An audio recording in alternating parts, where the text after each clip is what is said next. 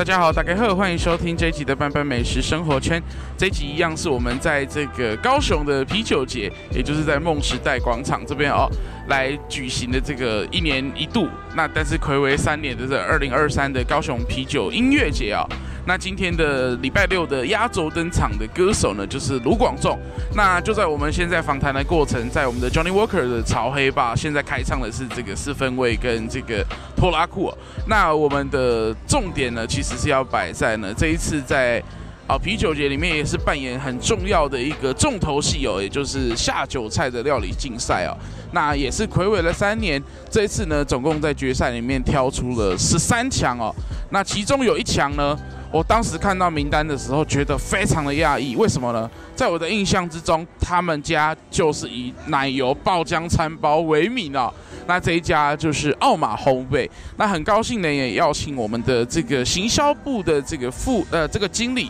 Ann 来跟大家聊天，请 Ann 来跟我们观众朋友打声招呼。观众朋友大家好，主持人好，我是 Ann。好，为什么一个做面包烘焙产品的这个？奥马烘焙会来比下酒菜大赛，应该这样讲啦。我们的师傅跟小编跟我吼，我们都觉得说，哎，烘焙不真真的不只有做面包做甜点，我们也有点做了有点腻啦。想要说，哎，有没有一些有趣的东西可以尝试？所以难得看到有这下酒菜料理节目，我们想说，我们家的维也纳软发今年刚好有得奖，然后它其实就是可以各种搭配。我们平常也会拿来做早午餐啊，拿来做什么？然后我们想说，哎，里面夹一些。很有料的东西，像干贝啊、牛肉啊，甚至对我们这是直接用北海道生食级的干贝。我们想说，这个就是大家一定配啤酒一定会喜欢吃的东西啊，所以想说，那我们就来比比看，因为我们面包真的很好吃，真的很好吃，所以跟其他间真的比较重口味的比起来，我们真的是有不一样的地方。那其实经过那么多道比赛哦，大家一吃觉得真的很惊艳啦，所以想说，这次就真的是豁出去了，这样子。不过呢，刚你有提到说你们的这个维也纳软发在日前就已经得到了一个奖项的肯定，是可以告诉大家你得到了什么奖吗？我们在今年二零二三年有得到有台湾烘焙界米其林之称的台湾烘焙大赏 Top 三十，他们那个奖项是根据网络温度计这个民调公司去票选，去他们类似用那种大数据 AI 去抓说，哎，现在最多人讨论的前三十名的烘焙产品是什么？那我们是这三十个商品之中唯一的面包品项，其他都是什么蛋黄酥啊，像什么。呃，马卡龙啊那些的，那我们唯一是面包，就是维也纳软发软发这个商品，所以那时候也蛮压抑的，说我们居然可以在网络声量这一块做到前三十名，就觉得蛮不可思议的，也蛮开心的。大致上是这样子。好哦，不过呢，来到了这个下酒菜大赛，可就不是你们的专门了哦。不过你提到了，你们这一次所这个获选的这个品项是用了这个维也纳软发加上了这个。欧姆蛋也加上了这个北海道的这个干贝哦，当时是怎么样的去想到要用这样的食材来跟你们的烘焙产品做结合呢？当初就想说，哎，既然是下酒菜，就是越粗糙越澎湃越好嘛，就想说，那把海陆空什么元素都加进去啊。那海的部分，因为我们我们师傅真的很喜欢吃干贝啦，他真平常真是各种干贝狂，所以他想说，嗯，那就一定要加干贝啊。那本身搭配牛肉什么的就很搭，然后再加起司蛋这些，他就其实我们师傅的厨艺很好啦，他就自己就在家凑凑拼拼凑凑，然后就就把它拼出来了。其实真的算是一个瞬间就出来的一个概念，但是真的困难的地方是做出来简单，但是要怎么样做给现场这么多人吃，这是一个挑战。所以我们在过程中真的挑战就是调整了很多啦，调整了很多这样子。好哦，不过呢，这个比赛呢，其实是非常的漫长哦，从初选到复选到决选，我相信每一个关卡的评审给的这个意见跟这个评语都不太相同哦。那你们在准备决赛的时候，包含这一次来到了啤酒节的现场，给评审吃的跟给民众吃的，是不是一样的这个配方，一样的这个比例呢？要不要让大家来？要不要透露一下，让大家来品尝解？虽然大家可能。只剩下明天可以来了啊！那时候就有有讲到说，因为我们毕竟一开始搭配面包的话，哎，不会想说味道那么重。但他们那时候就有提到说，哎，既然这是配啤酒的，要下酒一点，会建议调味再重一点。所以我们针对牛肉的，不用本来牛肉里面就有结合高雄的食材大树凤梨去炒它，所以那味道会比较清甜一点，可能比较没有那么咸，所以那时候就想说，好，借由这次的调整，我们把它再做的咸一点，然后其实这样子整体搭配啤酒是对的，是对的这样子。刚你提到了我们用到了大树的凤梨，要不要跟大家透露一下怎么思考要用凤梨？那为什么选择了高雄在地的凤梨呢？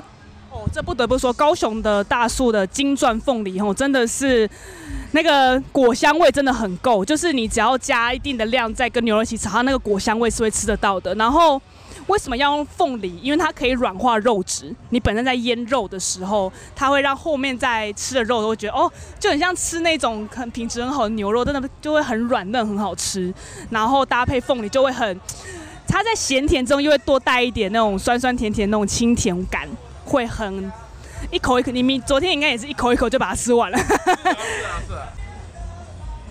不过哈，我也很好奇。奥马烘焙过去呢是以这个奶油爆浆餐包来闻名啊哦，不过近年来呢，这个爆浆餐包还是很多人买。不过呢，他们开始主推了这个软发的这个系列，那也很好奇为什么会有这样子的一个转变呢？来请教 M。这个真的是说来话长，因为我们一开始的确在爆浆餐包年代的确是排队大排长龙，但我们后来就慢慢发现说，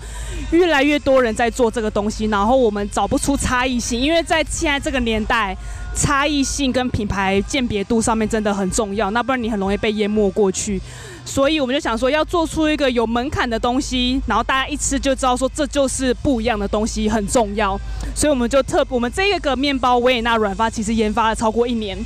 因为它里面使用两种日本面粉，还有用我们家独家培养的老面老面面团，所以它在你也知道很多配方凑凑在一起，不可能马上就凑出一个完美配方，你一定要。花很多时间去调整，而且面包都是要经过发酵去烘烤，所以那整个制作过程都会拉很长。然后我们真的好不容易测试出来一个完美配方，就是它在常温吃的时候很 Q 弹，很有咬劲，但是你一加热吃，它的皮会变得很脆，但是同时里面又变得很软。因为很多你面包你烤完哦，它就是都是脆的，它也没有什么哦。外脆内软，就是都是脆的，所以我们家真的是花了很多时间去调整配方，然后大家一搭一吃出来，就发现说你们家软发就真的跟外面的不一样，因为吃常温吃不一样，一加热吃更是不一样，然后再加上我们真的有很多种内馅，像我们这次做在下酒菜这款是松露口味的维也纳软发。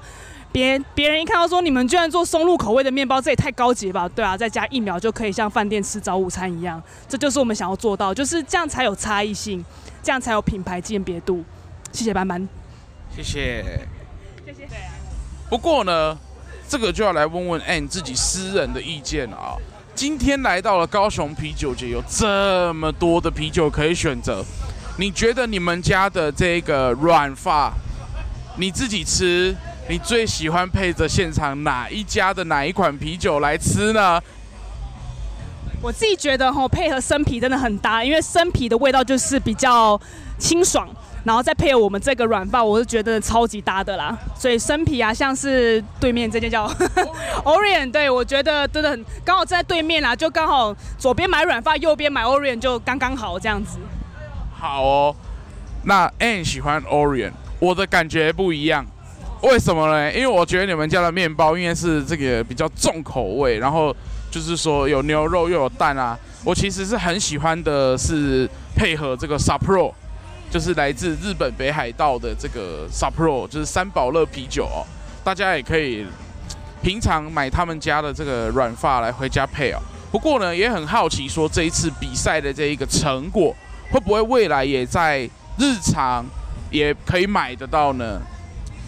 因为这一款其实我们平常门市没有在卖，这款是我们特别针对下酒菜料理去量身打造的一个比赛项目。那其实那时候我们在第一阶段人气票选就有让网友跟我们的粉丝帮我们投票嘛，大家就在敲碗说啊，这个门市平常可以卖吗？所以我们其实，在啤酒节过后会限量开卖。那可能会再公告在我们的粉砖，那可能因为这真的是做的很搞刚，因为你看有那么多东西要要准备，所以可能一一周可能最多就是十到二十份吧，就看我们师傅那一周的心情，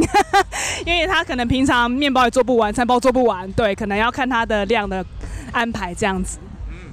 不过呢，平常就是要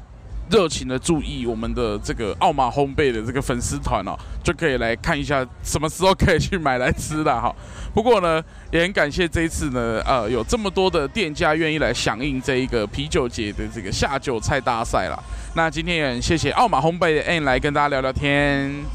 好，如果你喜欢这一集的节目，也欢迎你去收听其他十二集的访谈哦，可以吃更多的、更多的下酒菜。为什么？大家，我想就是每次只要在家里拿了一瓶啤酒，去 Seven 买了一瓶啤酒，然后都不知道要吃什么，这个时候就可以把这十三家拿出来听一听，就可以去买这些下酒菜来吃哦。那今天就谢谢，拜拜。